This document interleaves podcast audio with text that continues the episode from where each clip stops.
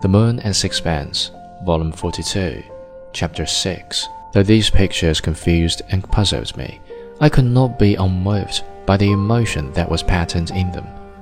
And I knew not why I felt in myself a feeling that, with regard to Strickland, was the last I had ever expected to experience. I felt an overwhelming compassion.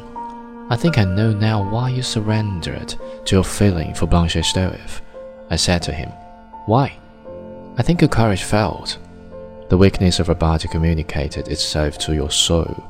I do not know what infinite yearning possesses you, so that you are driven to a perilous, lonely search for some goal where you expect to find a final release from the spirit that torments you. I see you as the eternal pilgrim to some shrine that perhaps does not exist. I do not know to what insecrutable nirvana you aim. Do you know yourself?